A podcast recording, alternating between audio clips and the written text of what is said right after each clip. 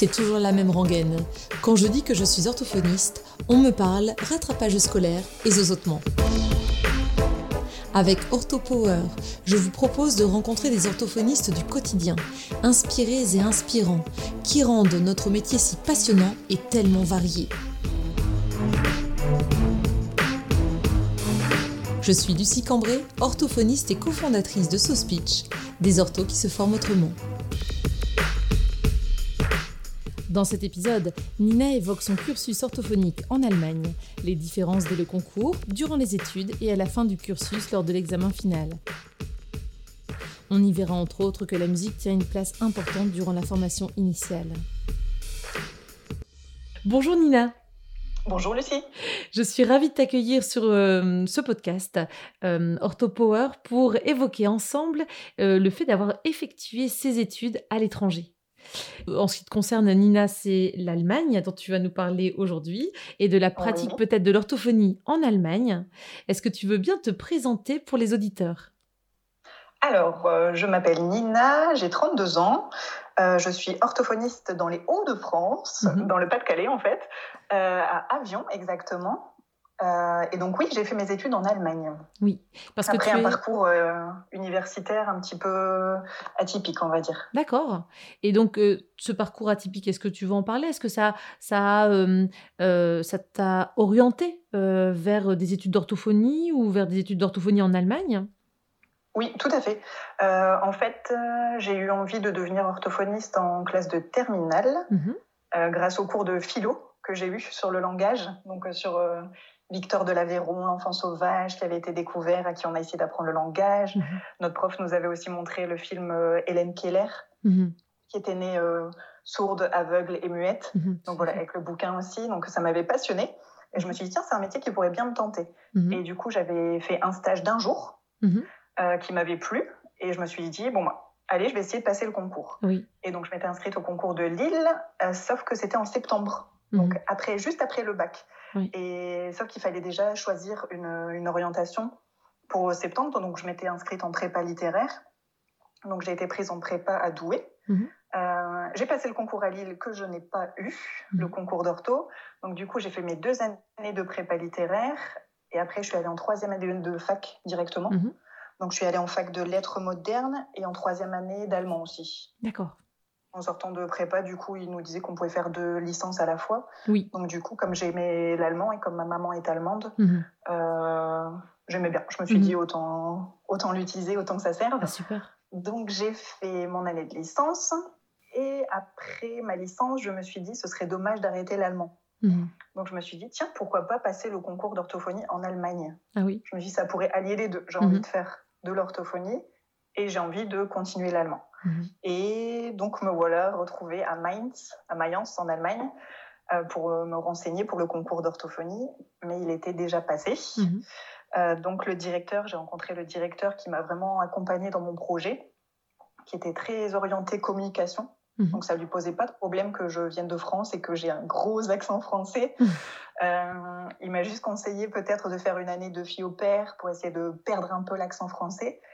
Mais du coup, moi, j'ai fait une année de master. J'ai mhm. continué en master de littérature allemande mhm. pour vivre en Allemagne et pour me préparer au concours, du coup, au concours d'orthophonie. Et dans le but d'exercer l'orthophonie là-bas, alors, du coup?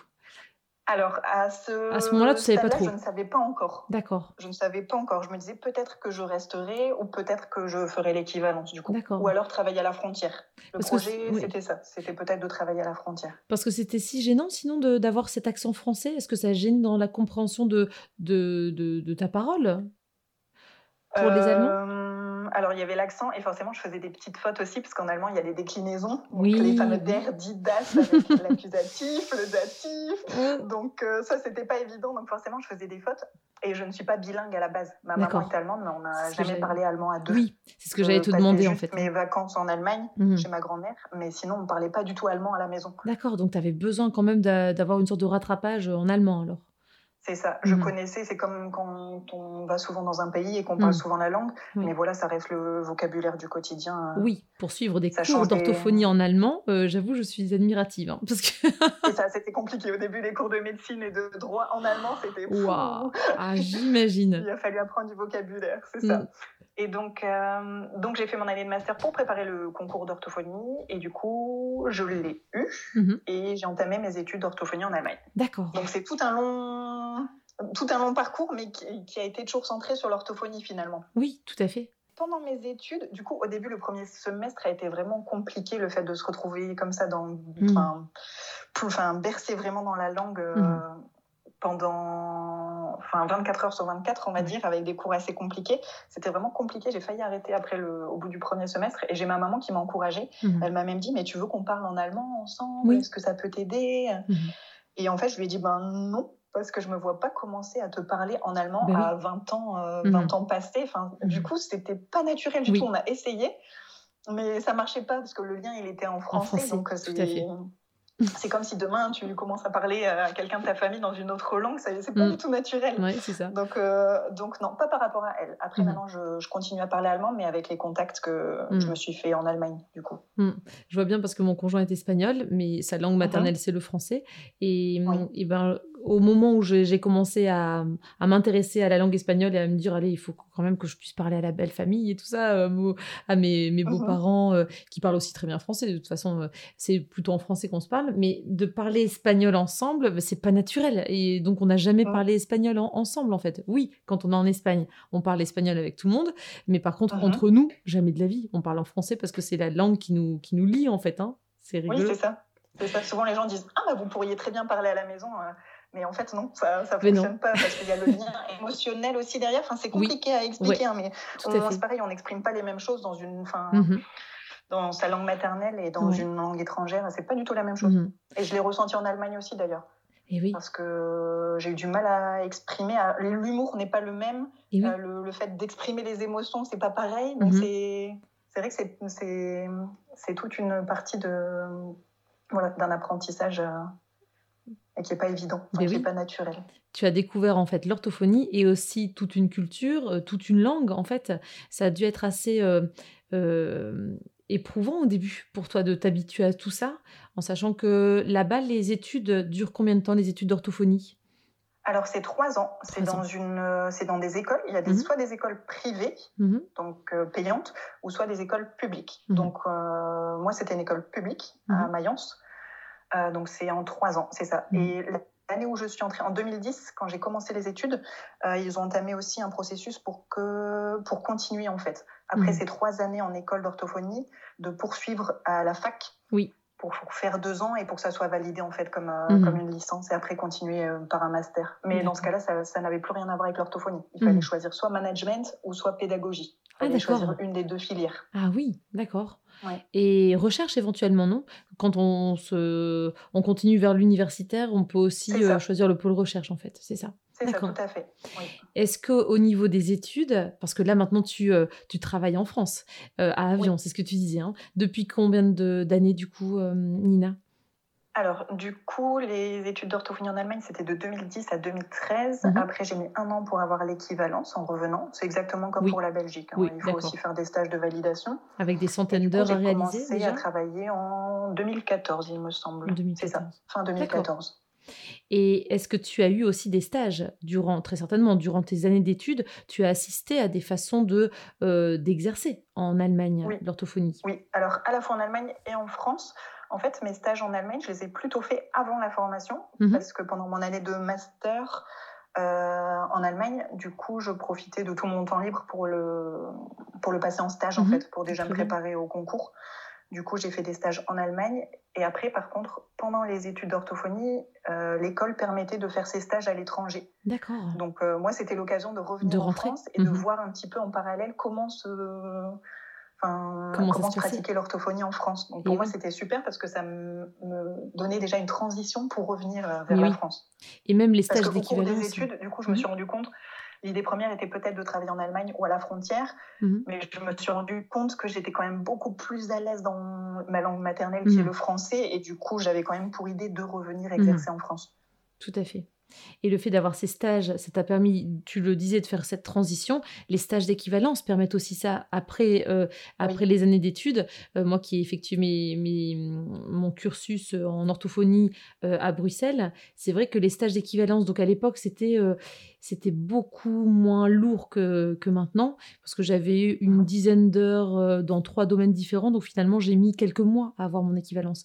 Maintenant, quand j'accueille uh-huh. des stagiaires d'équivalence, elles ont, ils ont des centaines d'heures à faire dans un domaine particulier ou plusieurs domaines. En général, ça prend euh, une année en fait, une année euh, scolaire en plus.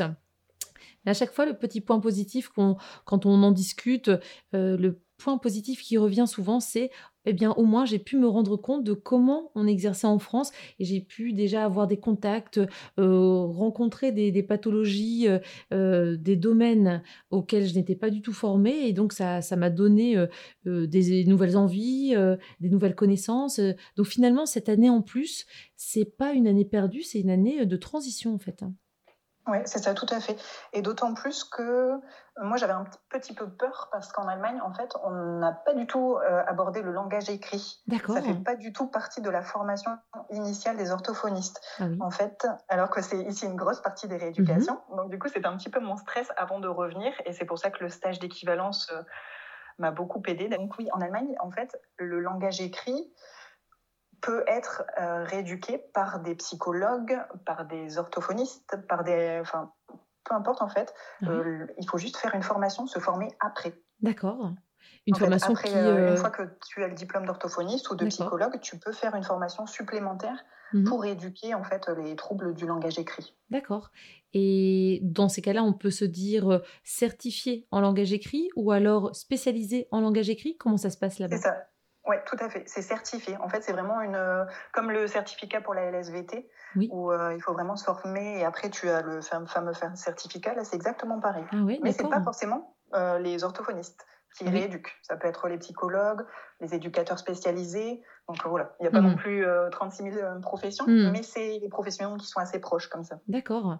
Et donc c'est vrai que à ce moment-là, il y a il n'y a pas forcément de concurrence entre les différents professionnels de santé. On sait qu'à partir du moment où la personne a suivi cette formation certifiante, elle est en capacité de rééduquer les, troubles du langage écrit, c'est ça? C'est ça, tout à fait. D'accord. Et du ah, coup, c'est surprenant pour nous parce que pour nous, quand, quand, je revenais, je disais oui, mais il n'y a pas de langage écrit. Il n'y a pas de langage écrit, mais comment tu vas faire? Du coup, mais moi, ça me mettait un peu le stress. Donc, j'ai lu beaucoup pendant mes études euh, bah pour préparer aussi le retour en France. Donc, j'ai lu et après, avec le stage. Et... Bon, après, finalement, c'est une fois qu'on a le diplôme d'orthophonie et qu'on se rend compte de la manière dont ça fonctionne et qu'on a mmh aussi le, la pratique, mmh après, c'est pas compliqué d'aller chercher la théorie et de. Voilà. Après, ça vient facilement. Ça, oui, voilà. avéré beaucoup plus facile que ce que je ne pensais euh, à la base. Tu t'étais fait une montagne parce que c'était tout un champ euh, qui n'avait pas été euh, investigué durant tes études. Et finalement, avec toutes les formations même complémentaires auxquelles on a accès, il y, a, moyen de, continuer à se former dans, plein de domaines après, après avoir été diplômé. Hein. Oui, c'est ça, tout à fait. Est-ce que tu peux nous évoquer, Nina, d'autres différence qu'il y a entre l'orthophonie telle qu'elle est pratiquée en Allemagne et l'orthophonie telle qu'elle est pratiquée en France, ou alors même au niveau des études, est-ce qu'il y a encore des, choses qui sont tout à fait différentes? Oui, alors déjà au niveau des études, déjà au niveau du concours, déjà à la base. Mmh euh, au niveau du concours, il y a des épreuves écrites et orales, mais en même temps. Il n'y a pas d'abord, euh, il n'y a pas une première partie avec les écrits qui doit être et après une deuxième passation avec des oraux. C'est, mhm. enfin, tout le monde arrive le même jour et euh, on passe à la fois les écrits et les oraux. Mhm. Et il y a des épreuves extrêmement pratiques. On devait, par exemple, euh, il y avait une épreuve musicale. Donc, on n'était pas préparé du tout. Hein, on savait pas à quoi s'attendre. Mais du coup, il y avait le c'était en plus, c'était le directeur de l'école qui faisait passer cette épreuve. Et il était face à un piano. Il nous chantait des notes et on devait retrouver les notes sur le piano. Donc ça, c'était, ça faisait partie du concours d'entrée. D'accord. Donc c'est très, euh, c'était très porté sur la musicalité aussi. Ah Il fallait vraiment avoir euh, l'oreille musicale. Donc ils nous jouaient des notes, on devait les retrouver. Mmh. Euh, ça, ça, pourrait mettre en stress pas mal de... Ça, ça, a pu mettre en stress pas mal de, de, personnes qui ont tenté le concours du coup. Parce que si tu n'as ah pas bah de, de, formation musicale... Alors, Moi je ne suis pas musicienne de base, hein, mais j'ai eu une, une, chance folle ce jour-là. Je ne sais plus, quand j'ai trouvé trois notes sur les quatre direct du premier coup, alors que je ne connais pas du tout les, ah, dingue. Voilà, les, les tablatures, les... je ne connais pas du tout. Mais j'ai eu une chance euh, sur cette épreuve-là pour le coup. Mais, euh, mais il fallait vraiment avoir l'oreille musicale. Il fallait préparer une chanson aussi. Il fallait chanter une chanson. Il fallait aussi préparer un texte. Il fallait lire devant tout le monde. Donc là, pour vérifier l'articulation. Euh, après, il y avait aussi, on était contre, il fallait aller faire un contrôle aussi euh, juste à côté à l'hôpital pour vérifier que tout était en ordre au niveau ORL chez nous. Je sais qu'il y a quelqu'un qui s'est vu refuser euh, eh l'accès au concours parce qu'il y avait un problème au niveau des cordes vocales. Donc, on lui a conseillé d'abord de se faire soigner soi-même pour après pouvoir mhm. tenter de passer le concours. Mhm. Donc voilà, ça englobe vraiment tout. Et il y avait mhm. aussi une épreuve écrite, forcément, et un entretien oral directement avec euh, une orthophoniste, avec une prof aussi. Déjà au niveau du concours. Et après, au niveau des études elles-mêmes, donc oui, c'est en trois ans. Après, dans l'école dans laquelle j'étais, c'était des toutes, c'était des toutes petites promos. En fait, on était 15 ah bon? par classe. D'accord. Oui. On était 15 en première année, 15 en deuxième année, 15 en troisième année. Donc dans toute l'école, on était 45. D'accord. Donc euh, c'était super familial en fait. Mhm. Vous connaissiez tous et euh, du coup, euh, ça devait être assez sympa au niveau des, ah des, des, cours, de, de l'ambiance même très certainement. Oui, en fait, du coup, c'est super humain, même avec mhm. les profs. En plus, on a commencé à 15, on a fini à 12, mhm. enfin déjà en deuxième année. Mais du coup, tout le monde se connaît et même avec les profs, ça donne vraiment une bonne ambiance. c'est vraiment agréable. Et du coup, on connaît aussi les deuxième années et les troisième années, évidemment. Et euh, justement, il renforce beaucoup ce lien-là aussi en créant des fêtes, les fêtes de fin d'année. On devait préparer des chansons, parce qu'on mhm. avait des cours de chant.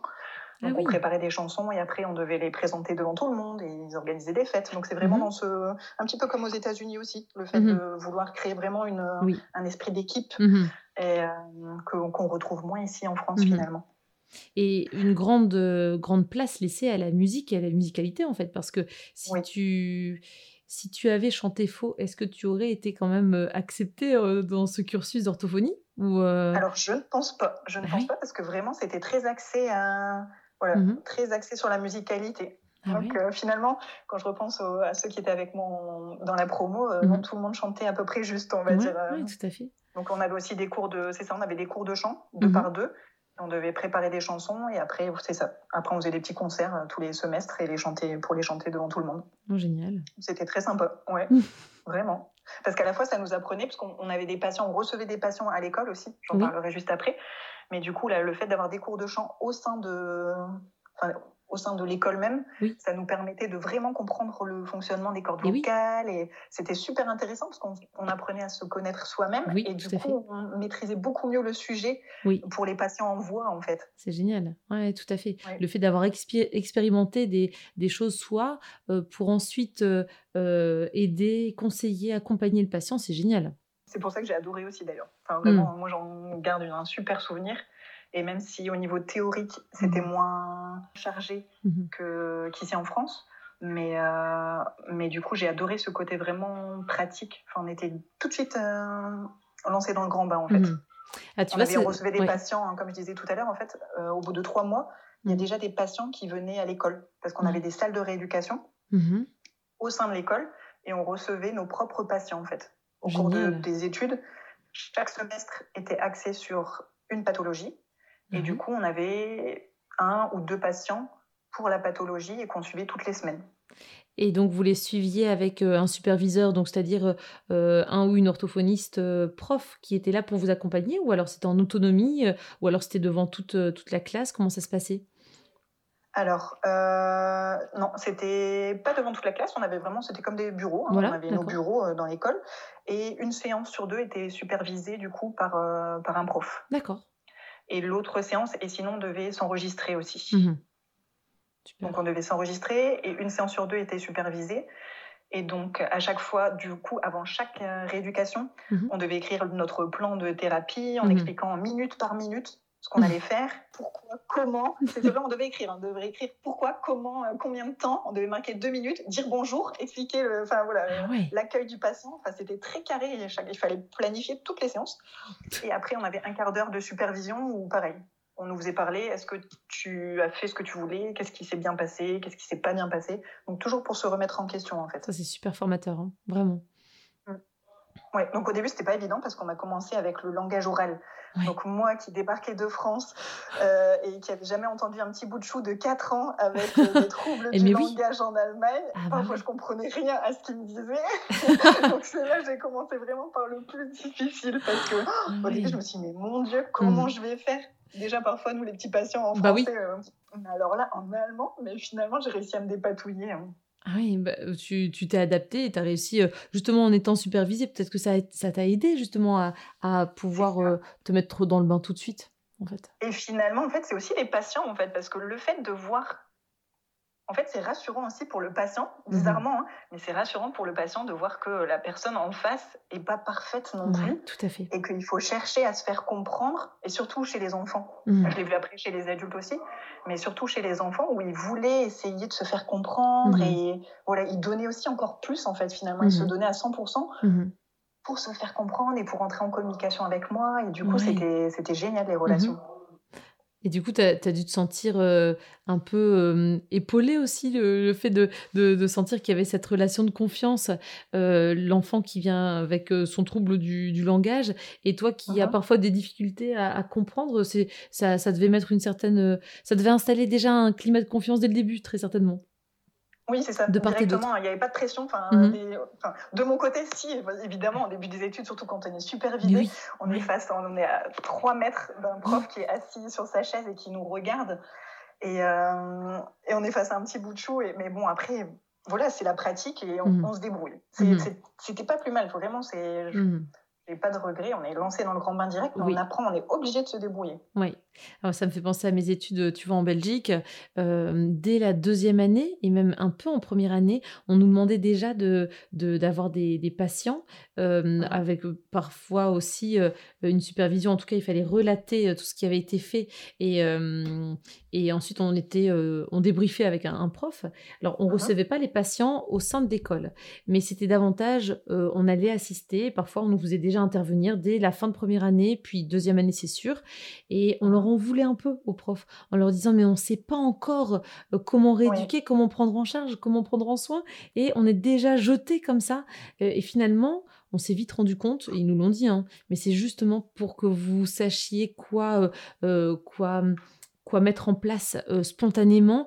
bien sûr, la technique, vous l'aurez, bien sûr, les outils, vous les aurez, les outils de rééducation, mais par contre, ce qui est encore plus important, c'est de pouvoir euh, être dans la relation thérapeutique avec le patient euh, et vous allez apprendre toutes ces techniques, c'est sûr. Et je trouve que c'est hyper formateur, bien plus que d'attendre d'avoir tous les outils et toutes les techniques avant de se dire bon maintenant je peux prendre en charge, je peux prendre en soin. Euh, là tout de suite on est obligé de, de faire face en fait et ça nous arrive très souvent dans plein de domaines, plein de pathologies qu'on se dise ah mince j'ai jamais vu ce, cas de figure et on est bien obligé. Alors on dit en toute honnêteté au patient bon bah je ne connais pas votre pathologie, euh, euh, je vais tout faire pour vous aider, je vais chercher, mais en attendant, bah, on l'accueille quand même. Mhm. c'est ça, c'est tout, à fait, c'est tout à fait ce que j'ai ressenti au début aussi. Je me suis dit, mince, tout de mm. suite. Enfin, mm. maintenant, on n'est pas prêt, en, fait. Euh, parce que je parlais de moi avec l'accent et le fait qu'il y ait la langue allemande, mais les autres étaient exactement du même avis en se disant non, mais c'est beaucoup trop tôt. Et, mais vraiment, ils ont vraiment insisté sur ça, sur le fait de savoir s'adapter. Et même mm. au concours euh, final, mm-hmm. il y a les épreuves écrites, les épreuves orales, mais il y a aussi des épreuves pratiques. Il y avait trois épreuves pratiques. Euh, avec vraiment différentes situations pour mm-hmm. vérifier qu'on était vraiment apte à s'adapter. Donc il y avait une première situation avec un patient où c'était un nouveau patient, mhm. complètement nouveau. C'était le premier rendez-vous. On rencontrait euh, le patient, il fallait rédiger le bilan. Après, on avait juste une heure, une heure et demie pour rédiger le bilan mhm. entier. Après, il y avait une deuxième situation où c'était une patiente qui venait déjà. Moi, j'ai eu une patiente en voix qui était déjà suivie du coup par une autre de mes copines en fait de mhm. la promo, une copine de promo qui avait fait sa rééducation avec. Mais du coup, moi, j'ai eu le dossier une heure avant. Et j'ai dû reprendre, c'est comme si je faisais un remplacement en fait. Comme si une collègue annulait, il disait Tiens, est-ce que tu peux prendre ma patiente? Elle arrive dans une heure. Waouh Et du coup, on avait une heure pour euh, voir ce qui avait été fait. On a, je crois qu'on avait le contenu des trois dernières séances. Waouh Et du coup, il fallait préparer sa séance en une heure avec quelqu'un qu'on n'avait jamais vu, mais il fallait continuer exactement euh, là où ça en était en fait finalement. Et la troisième situation, c'était on recevait un patient, un nouveau patient aussi, et il fallait préparer les dix premières séances. Et là, par contre, on le voyait pendant dix séances. D'accord. Et euh, on, faisait le bilan au bout de ces dix séances pour voir mhm. si on a atteint nos objectifs. D'accord. Donc, euh, c'était vraiment euh, le fait de s'adapter, on l'a eu à la fin, du début à la fin. Mais oui. Et du coup, très certainement que tu te sens euh, euh, armé maintenant pour euh, rédiger à la hâte tes comptes rendus. Enfin, comment ça se passe pour toi? Est-ce que tu prends des jours et des jours bien si c'était comme ça. Mince C'est dans l'idéal.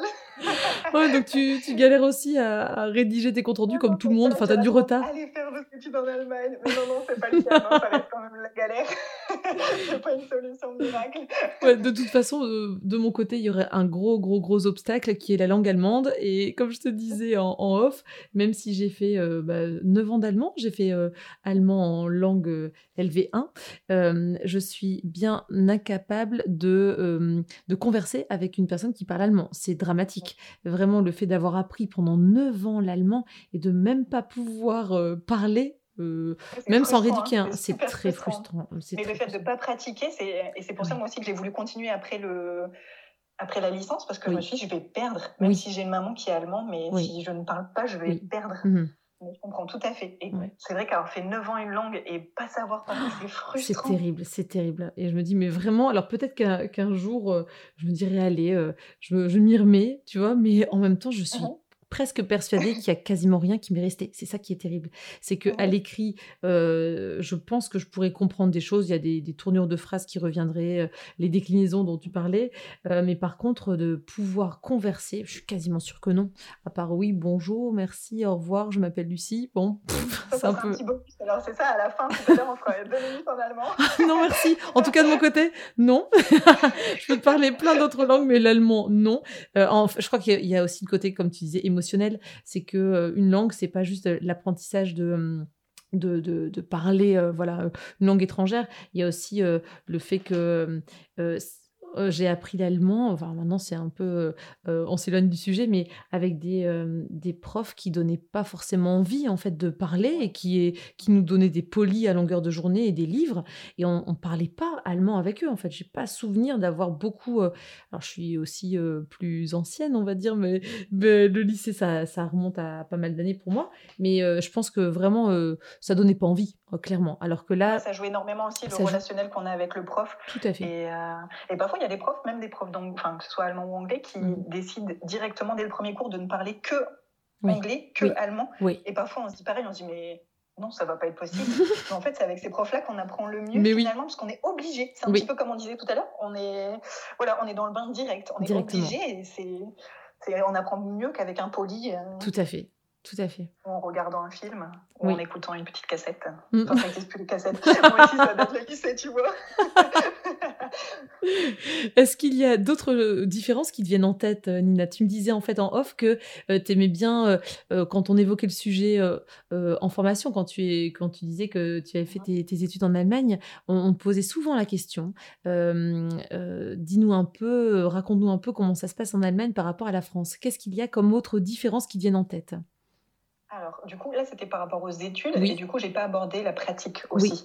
Euh, alors, il y a des cabinets, exactement comme ici. Euh, c'est le même principe. Il y a des titulaires qui peuvent avoir des collaboratrices. Mhm. Donc ça, pour ça, il n'y a pas de différence. C'est plus au niveau administratif et au niveau relation avec euh, la caisse d'assurance maladie, par exemple. Mhm. Et les ordonnances, en fait, par exemple, le médecin ne prescrit que 10 séances. C'est pas du tout comme ici, en fait. Les 30 plus 20 plus... Mhm. Mhm. Euh, le médecin prescrit, peut prescrire 4 séances ou 5 séances. Ça nous arrive de lire ça parfois sur les ordonnances, mais bon, voilà, c'est les médecins qui sont pas encore tout à fait au courant. Mais là-bas, pour le coup, c'est vraiment classique. C'est le médecin qui dit voilà, il faut 4 ou 5 séances d'orthophonie. Et souvent, c'est voilà, des petits papiers comme ça où vraiment c'est noté. Euh, 10 séances, il faut noter la date, c'est sur l'ordonnance, c'est vraiment un papier qui ah est tout fait, qui est donné par le médecin. Euh, et du coup, euh, c'est pas du tout euh, au choix de l'orthophoniste mhm. de, poursuivre ou pas. Elle est obligée de s'arrêter au, nombre de séances eh et, après de laisser 3 ou 4 mois de pause entre les deux. Ah oui, d'accord. On peut pas poursuivre, c'est ça, on peut pas poursuivre directement au niveau de la caisse d'assurance maladie, c'est beaucoup plus strict, on va dire, et mhm. beaucoup plus espacé. Donc euh, ici, je pense qu'on se rend pas compte de la chance qu'on a de, pouvoir faire ce veut. Je sais pas si c'est une chance finalement, parce que du coup, on sait qu'on a le temps, mmh donc on se met peut-être moins la pression. Enfin voilà, je sais pas. Il y a des avantages et des inconvénients. Mais en tout cas, c'est beaucoup plus limité pour le nombre de séances là-bas. Ah bah de, de, nouveau, ça me fait penser à la Belgique. Euh, il y a juste cette notion de, de pause de 3-4 mois. Euh, ça, par mmh. contre, je pense que ça n'existe pas. Enfin, j'espère ne, ne, pas dire de bêtises en mmh. Belgique, en fait, euh, par rapport à, à l'INAMI, la caisse d'assurance maladie, en fait. là, c'est pour toutes les pathologies, une fois que tu as fait ton nombre de séances, donc c'est mmh une dizaine pour n'importe quel domaine en fait de rééducation, c'est ça? Et il doit y mmh avoir une, une pause entre deux suivis de minimum trois mois, c'est ça?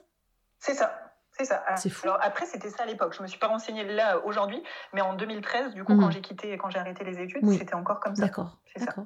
Parce qu'ils considèrent que c'est nécessaire de laisser un peu de temps pour que les choses puissent émerger ou des, des, progrès puissent se faire. Euh, alors ça, ça serait dans l'idéal, mais du coup, au niveau de, de l'État et de la sécurité sociale, c'est plus au niveau financier finalement. Oui, voilà, c'est pour éviter de payer trop de séances et de dépenser trop trop d'argent en fait dans les soins aussi. D'accord. Ouais, ouais, c'est tout, toujours. Enfin, c'est, je suis, c'est bien avec. Euh... Merci Lucie au pays des bisounours. ah, ça serait bien. Mais, non, c'est une histoire de C'est plus au niveau financier. Mm. Et les séances durent trois quarts d'heure minimum. D'accord. Donc c'est trois quarts d'heure. Donc souvent elles prennent trois quarts d'heure et automatiquement elles, se laissent un quart d'heure de pause. Alors souvent ici nous mm. on enchaîne, enfin ça dépend après des orthos, hein, mais là-bas c'est tout le temps trois quarts d'heure et un quart d'heure de pause pour préparer la prochaine séance. Elles sont beaucoup plus, elles ont beaucoup moins de patients par jour. D'accord. Moi quand j'ai commencé ici et que je disais voilà oui j'ai ben, j'ai 14, 16 rendez-vous par jour et elles me disaient mais quoi?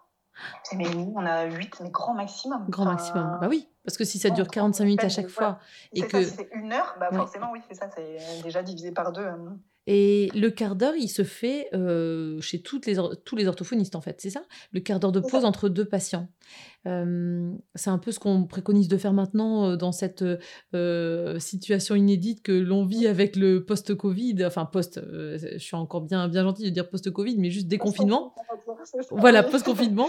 finalement, elles sont déjà prêtes, ils sont déjà prêts, les orthophonistes en Allemagne, avec leur quart d'heure de pause pour pouvoir nettoyer éventuellement on va les appeler, elles vont être contentes. Je pense que ça va.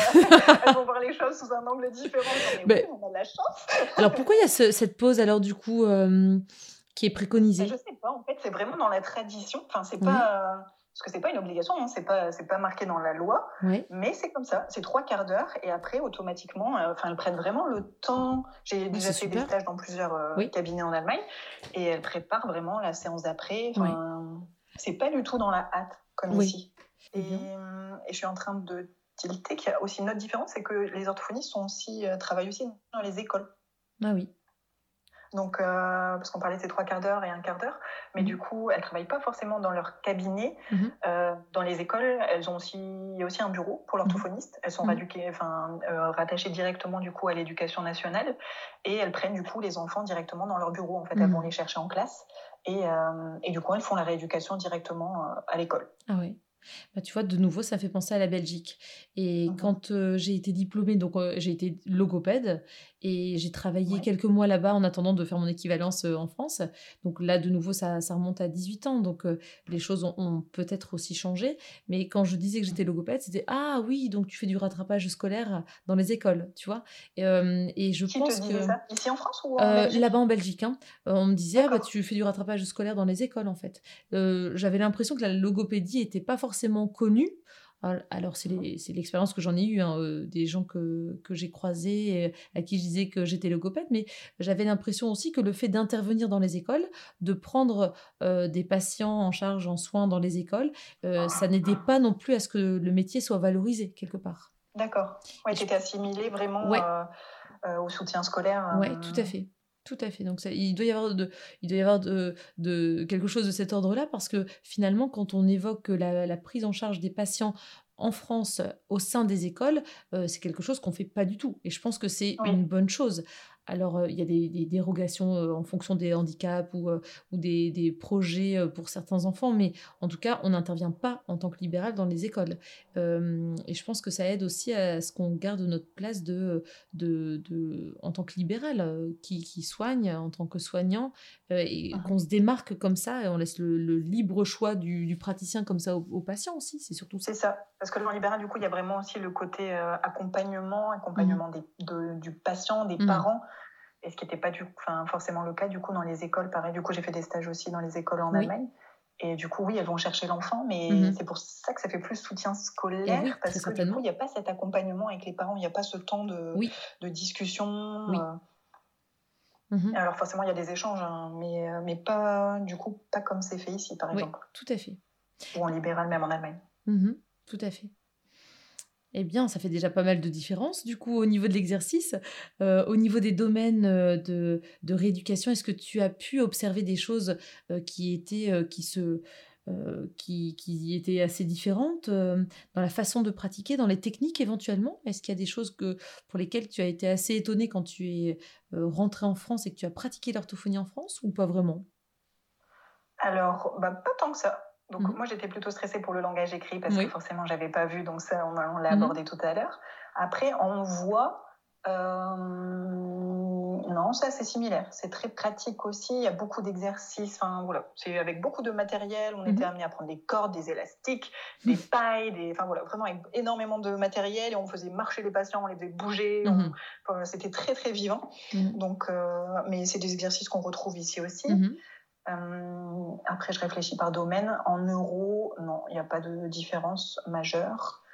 Euh, langage oral, non, c'était proche, c'était la fameuse méthode, la POPT. Euh, mais non, quand je réfléchis, il n'y a pas de, au niveau de la mhm. pratique en elle-même, il n'y a pas de, de grosses différences. De grosses différences, d'accord. Est-ce qu'il y a des domaines, à part le langage écrit, que tu n'as pas du tout vu lors de tes études et que tu as eu l'occasion de découvrir en France ou inversement? euh, alors tout ce qui était euh, trouble autistique, par exemple. D'accord. Alors on a vraiment fait langage oral, mais euh, chez l'enfant qui a un, trouble du langage oral, mhm. mais mais après tout ce qui est vraiment plus syndrome ou bien mhm. trouble du spectre autistique ou TDAH, mhm. ça on l'a beaucoup moins évoqué. D'accord. Et justement en rentrant en France quand j'ai commencé mes stages d'équivalence, moi je voulais juste faire un, je voulais faire un stage du coup dans un IME mhm. euh, avec des autistes pour euh, justement pour euh, voir un petit peu comment ça se passait.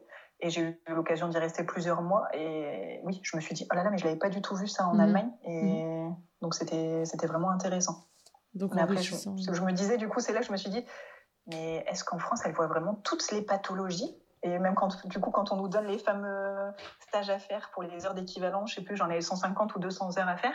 Et pareil avec la voie œsophagienne. Et je me disais, mhm. mais, enfin, je me disais, mais est-ce qu'elles ont toutes vu ça, celles qui ont, enfin, qui ont fait mhm. leurs études en France? Oui. Mais après, du coup, c'est super intéressant parce que ça permet de se former, de s'enrichir. Oui. C'est juste qu'on commence un an plus tard. Mhm. Mais euh, c'est vrai que au niveau je sais pas si tu t'es posé la même question du coup en Tout de Belgique. Hein. Bah, au début, je trouvais ça euh, un peu injuste en me disant euh, on doit fournir un dossier dans lequel on doit vraiment justifier qu'on a les mêmes compétences, qu'on a eu les mêmes heures de cours dans, dans tous les domaines et on doit en plus justifier de quelque chose que, qui n'est pas euh, euh, pratiqué à ma connaissance euh, en, en, France, en tout cas pratiqué, qui n'est pas demandé pour réussir ses études en orthophonie et exercer en tant qu'orthophoniste, c'est que on est censé avoir vu en stage tous les domaines, tous, tous, tous les domaines de rééducation. Et donc, en fait, euh, voilà, pour ceux qui ne connaissent pas, l'attribution des, heures de, stage se fait en fonction de ce qu'on n'a pas vu euh, en, stage euh, lors de nos années d'études. Donc, par exemple, moi, j'avais pas eu l'occasion de, de, prendre en charge les, les, patients IMC. Euh, la voie œsophagienne, je n'avais pas eu l'occasion non plus de, de, la rééduquer ou de, de, vraiment euh, creuser ou m'informer ou découvrir ce, domaine-là. Et il y avait un troisième domaine, euh, que je ne dise pas de bêtises, bah, je pense qu'il n'y en avait que deux en fait, j'ai dû faire deux semaines. Et, je m'étais dit, mais en fait, en France, on n'est pas censé voir tous les domaines non plus. Mais quelque part, c'est intéressant en effet. Ça permet de, de se dire, bah, finalement, j'ai vu un large spectre de, des, pathologies qu'on peut avoir en, rééducation, en cabinet libéral. et c'est assez intéressant, en effet. C'est ça. Et en même temps, après, comme on disait tout à l'heure, le fait d'avoir appris à s'adapter, finalement, c'était intéressant pour nous. Donc, euh, ça nous a enrichi. Mais en même temps, on aurait très bien pu euh, commencer directement à exercer, mmh. je pense, et mmh. à, se former après aussi sur le terrain. et, et apprendre par nous-mêmes. Parce qu'une fois mmh. que tu as le métier, que tu sais comment ça fonctionne et que tu as envie de te former toi-même, voilà, c'est possible aussi, on va dire. Mais bon. Tout à fait. Et après, c'est le jeu, ma pauvre Alors, je demande de façon un peu rituelle euh, aux, personnes que, à qui je propose de, de participer à ce podcast si, euh, si vous avez, donc si tu as euh, un, un, cas, un suivi, une prise en charge comme ça à laquelle tu penses même quelques mois, quelques années après et tu te dis waouh, là je me suis sentie utile, il y a quelque chose qui s'est passé vraiment je me suis sentie bien dans mon métier d'orthophoniste. Est-ce que tu as comme ça euh, une anecdote, un suivi euh, auquel tu penses euh, et que tu pourrais nous évoquer aujourd'hui, Nina? Alors là en tête me viennent deux, deux moments, deux patients. Mmh c'est justement au cours de l'examen final en mmh pratique dont je parlais tout à l'heure, les mmh fameuses trois situations différentes. Il y a deux patients avec qui j'ai vraiment eu ce moment où je me suis dit waouh, enfin ah là, mm. c'est, c'est un moment important. Enfin, je mm-hmm. me suis dit, oui, j'ai vraiment, c'est pour ça que je veux faire ce métier. Ah, Donc, c'était le premier patient, c'était un ado de 17 ans. Là, c'était le fameux patient qui venait pour la première fois et pour qui je devais organiser 10 séances de mm-hmm. rééducation et le mm-hmm. suivre pendant les 10 séances. Et du coup, là, il avait un trouble de l'affluence. Et donc, oui, il avait 17 ans et euh, il était vraiment très, très stressé, enfin, mm. vraiment pas du tout confiance en lui et ça l'empêchait vraiment d'aller vers les autres. Et en fait, le fait en fait, j'ai joué vraiment sur le fait que moi non plus, je parle pas parfaitement l'allemand. Mhm. Enfin, même au bout des trois ans, j'étais devenue vraiment bilingue, mais forcément, on entendait toujours ce petit accent français. et euh, je faisais des fautes quand même de temps en temps, hein, voilà, c'est mhm. tout. Hein. Et, euh, et, du coup, j'ai vraiment beaucoup travaillé sur ça avec lui, vraiment sur le côté psychologique, en fait, pour le fait vraiment le. Pour qu'il lâche prise, en fait. Et lui dire. Euh, j'ai décrit, enfin, d'abord, je l'ai fait parler, lui demander ce qu'il stressait, ce qu'il se pensait, enfin, l'image qu'il avait de lui-même, enfin, je lui ai demandé l'image qu'il pensait que les gens avaient de lui. Mhm. Et en fait, euh, du coup, je l'ai mis face à ma situation. Je dis, bah, tu vois, je dis, regarde, mm, moi, je suis pas allemande, je parle pas si bien allemand que ça. Mhm. On est d'accord. Du coup, je le mettais vraiment, il me disait, bah. Euh, oui, en effet. tu vois, je fais des fautes. Euh, oui, tu vois, t'entends mon accent. Oui. Alors, est-ce que c'est grave? Je dis, bah, non. Je dis, est-ce qu'on se comprend? Est-ce qu'on mhm. arrive à communiquer? Et en fait, vraiment, en faisant tout ce travail, en fait, ça m'a mhm. servi, en fait, ma propre expérience pendant les trois ans. Ah, et ce que moi, j'avais pu ressentir, j'avais ressenti exactement la même chose que lui au mhm. début de la formation, où je me mettais des barrières. Et en fait, finalement, quand on parle dans une langue étrangère, on adopte les mêmes stratégies que les personnes euh, bègues finalement. Parce que du coup, quand on ne trouve pas un mot, on ne sait pas comment le dire dans la langue, on essaye de trouver un autre mot. Euh, quand on voilà c'est ça quand on sait qu'on va faire une faute parce qu'on sait qu'on va la faire la faute euh, soit on parle pas ou mhm. enfin voilà ou euh, et après on n'ose pas prendre la parole ou on n'ose pas faire de blagues mhm. ou on n'arrive pas à montrer sa vraie personnalité c'est vraiment c'est des choses qui qui m'ont rapproché de lui finalement mhm. et je me suis servi de ça pour vraiment le déstresser et lui faire et lui montrer finalement que c'était vraiment la communication qui était à la base de tout. Ah, en fait, que si on arrivait à se comprendre et que même lui, voilà, même s'il y avait des épisodes euh, de, de bégaiement qui arrivaient, et eh ben que finalement, bah, enfin, c'était c'était pas grave. Pas grave. Il, était, il était lui et le but du jeu, c'était vraiment de, de communiquer enfin, avec la personne en face. Et du coup, ça l'a déstressé. Mhm. Et enfin, voilà, c'était génial. En ah, 10 séances, on a progressé comme tout et c'était super. C'est génial, ça a permis vraiment de dédramatiser ces, troubles en fait et la situation. C'est ça, mmh. c'est ça complètement. Donc vraiment, enfin du coup, ça, on a vraiment fait comme un miroir, on a fait vraiment fait des jeux de miroir et, euh, et du coup, ça, ça lui a vraiment permis de, de s'enlever cette pression qu'il s'était mis en fait. Mmh. Donc ça, c'était le premier épisode et après c'était avec euh, un, un, tout petit de 3 ans et demi, 4 ans. Donc ça, c'est celui que je voyais pour la première fois, mais pour lequel je ne devais pas préparer de séance. Je devais mmh. juste rédiger le bilan euh, directement après. Et là, en fait, c'est un petit qui n'a pas parlé du tout pendant, je sais pas, 15-20 minutes, pas mmh. un mot. Donc c'est un petit qui était très renfermé sur lui-même. Et euh, il m'avait, enfin voilà, j'ai pas j'ai une de mes copines qui connaissait la famille, elle m'avait dit aïe aïe aïe, t'es tombée sur lui. eh ben bonne chance. Et je me suis dit. Et donc la famille, on est en donc en fait on était en examen, donc on était supervisé par deux professeurs, enfin deux examinateurs du coup. Et donc j'étais là avec mon livre euh, avec des images du coup sans texte mhm. et j'ai essayé de faire euh, de faire de ma rééducation et pour l'amener à parler parce que j'étais censée écrire un bilan en fait. Et Déjà il y a le stress de l'examen mhm. à me dire euh, je suis en examen, je suis supervisée. Euh, il faut qu'il parle parce qu'en fait, je dois écrire un bilan juste après. Je dois écrire, je dois dire, ça, je dois dire ce qu'il a et je dois, il faut qu'il y ait du contenu. Ah oui, il y a quand même pas mal de, de contraintes dans cet, euh, cet examen qui est hyper stressant, très certainement, avec un vrai patient qui ne parle pas. Devant, hmm devant un petit loulou qui ne parle pas. Donc, euh, donc voilà, j'ai fait comme j'ai pu. Donc on avait ce fameux livre. Enfin, j'avais choisi du coup le livre imagé et j'essayais tant bien que mal du coup de pas trop prendre la parole, mhm. de laisser la possibilité de parler, mhm. de voilà, poser des questions ouvertes, mais comme c'était trop difficile, j'allais vers les questions fermées. Mhm. Et mais avec de la patience, au bout de 15-20 minutes, d'un seul coup, il s'est mis à parler. Mais alors comme si, mais voilà, vraiment un déclic. Je sais pas, il lui a fallu ce temps-là, je ne sais pas. Mais parfois, il y avait des, vraiment des blancs. Hein. et moi, je me disais, mon Dieu, je suis en train de rater mon examen. mais en même temps, voilà, il faut que je lui laisse la possibilité de parler, mais il parlait pas. Et je me disais, ça y est, j'ai tout foiré. Et d'un seul coup, j'ai mon petit loulou qui commence à parler. Mhm. Et donc, après ça, du coup, euh, on avait un retour avec les examinateurs. Et elle me dit, mais je sais pas comment tu as tenu. Elle dit, mhm. mais moi, j'aurais abandonné beaucoup plus vite que ah ça. et dit, finalement, ça a fonctionné. Donc, chapeau. Mhm. Parce qu'au début, je... elle, elle voulait me. Voilà elle allait dire bon bah c'est tout, elle a raté. Euh, oui. Ça marche pas. Elle, elle essaie de continuer là, elle s'embourbe. Euh, enfin c'est trop long. Et finalement le fait qu'il ait quand même parlé, elle s'est dit ah ben il lui fallait ce temps-là, ce petit. Mhm. Il lui fallait, je sais pas, le... et oui, il a fallu ça. Et peut-être que ça aurait été euh, des, des, jours, des, des, un nombre de séances beaucoup plus important dont il aurait eu besoin. mais c'est vrai que ça aurait pas été de ta faute. Tu aurais pu être, aurais pu rater ton examen s'il n'avait pas, s'il n'avait pas parlé, ce petit garçon? Alors, je, ne pense pas parce qu'il y avait tellement d'épreuves que du coup ça se jouait pas sur cette épreuve-là. Oui, mais cette épreuve aurait pu être ratée alors? S'il n'avait pas parlé. Donc je pense que j'aurais pas pu. Non, j'aurais pas. Je, non, parce que finalement on y peut. Enfin, on n'y peut rien. Bah c'est ça. Oui, tout à fait. Chaque patient euh, vient avec euh, avec ses, ses émotions, bah ses, ses, troubles. Donc on n'y peut rien. Après, du coup, il voulait juste voir ma réaction moi face à ça. Oui. Donc c'est juste que c'était un gros challenge pour moi de voir comment je réagissais.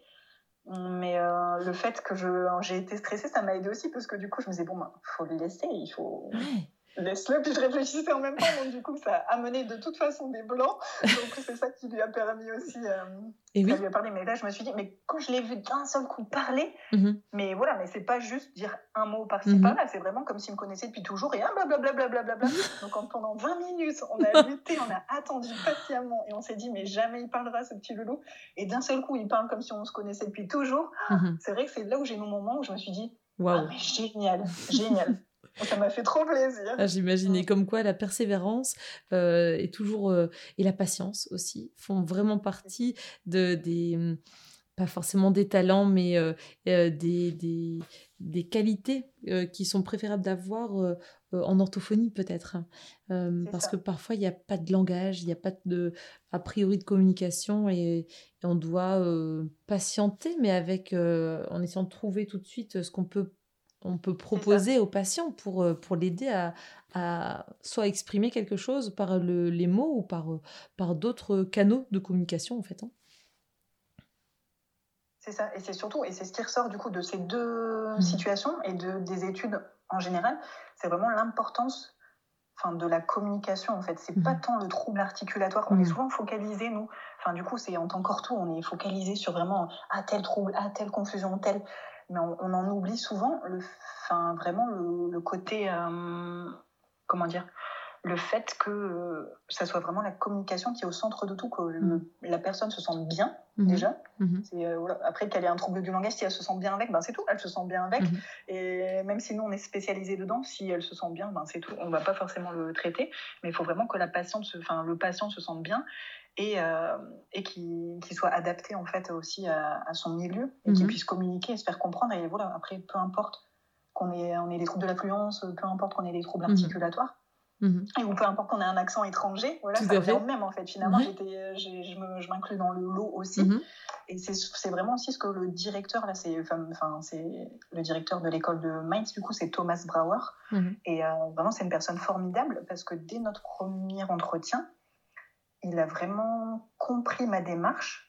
Et en fait, pour lui, c'était vraiment, ça lui posait pas de problème que j'ai un accent, que je fasse des fautes. Enfin, vraiment, j'avais la moi, je m'étais mis une grosse pression et il trouvait l'idée, enfin, ça lui a plu, il trouvait l'idée super. Il disait mhm. le but du jeu, il dit même en Europe, il dit c'est génial, tout ce qui est les échanges. Il dit aujourd'hui, le mhm. monde est fait de ça, est fait mhm. d'échanges, de partage, donc peu importe la langue.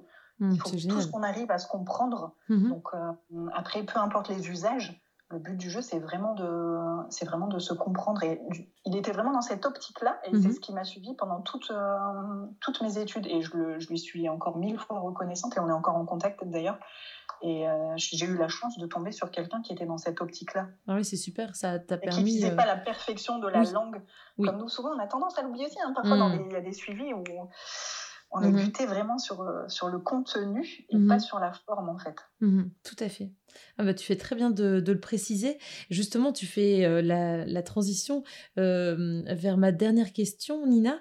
selon toi, quel est ton, ton super pouvoir en tant qu'orthophoniste Même si j'ai l'impression que tu as déjà répondu à ça dans, dans, ton intervention juste précédente, en fait. Hein. mais selon toi, qu'est-ce qui fait que euh, l'orthophonie est si, euh, si riche, euh, les orthophonistes qu'ont les orthophonistes comme super pouvoir? Ou toi, quel est ton super pouvoir en tant qu'orthophoniste? Même si on n'est pas des magiciens ou magiciennes, on est d'accord. Hein. mais uh-huh. qu'est-ce qui fait ton, ton talent en tant qu'orthophoniste?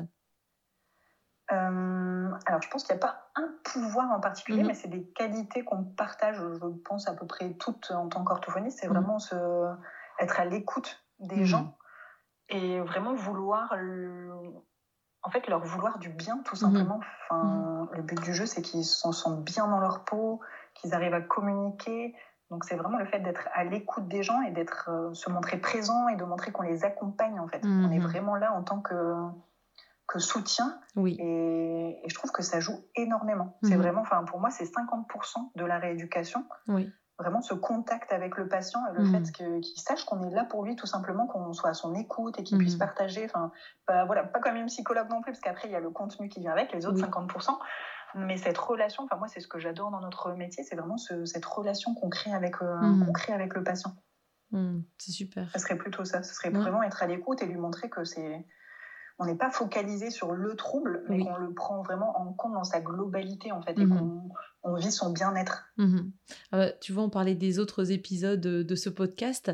Je pense vraiment qu'il y a une ligne directrice euh, dans, cette, euh, dans ce podcast parce que à chaque, chaque intervenant, évoque justement cette prise en charge du patient, prise en soin du patient dans sa globalité, son accompagnement, le fait de se mettre à son niveau, d'aller euh, le rejoindre là où il est. Pour les enfants sans langage, par exemple, de ne pas rester avec ses propres euh, considérations en tant qu'adulte qui sait, qui a les techniques, mais plutôt d'aller au contact de, du patient là où il se trouve pour l'accompagner dans, euh, dans une meilleure communication, dans une communication adaptée à ses difficultés. Donc, donc, euh, euh, cette vision holistique du, langage et de la communication, euh, c'est ce qui revient souvent. Et c'est ce qui fait la force, en effet, de ce métier. Donc, j'apprécie beaucoup ton intervention, Nina, parce que vraiment, en plus, ça fait sens et ça, ça résonne avec la plupart des, des intervenants que j'ai déjà eu là pour ce podcast, en fait. D'accord, ouais, bah, ça m'étonne pas. C'est pour ça que je disais juste avant, à mon avis, c'est partagé vraiment, parce que c'est ce que je, retrouve un peu chez toutes en formation. Voilà, on a l'occasion de se côtoyer et on ressent vraiment cette. Mmh euh, cette envie générale et ce, comme tu disais, cette, euh, cette ligne directrice un petit peu chez mhm. toutes en fait. Mhm. tout à fait. Eh bien, mille merci Nina pour euh, ton témoignage aujourd'hui. J'ai appris plein de choses. C'était un plaisir de partager ça avec toi. Encore merci mille merci. À toi, Lucie. Merci beaucoup. Et puis bonne continuation à toi. Au revoir Nina. Au revoir. Voilà, J'espère que ce nouvel épisode d'OrthoPower vous a plu. Si c'est le cas, je vous invite à vous abonner sur votre plateforme de podcast favorite, d'y laisser un commentaire et une note 5 étoiles pour que notre métier soit connu et reconnu.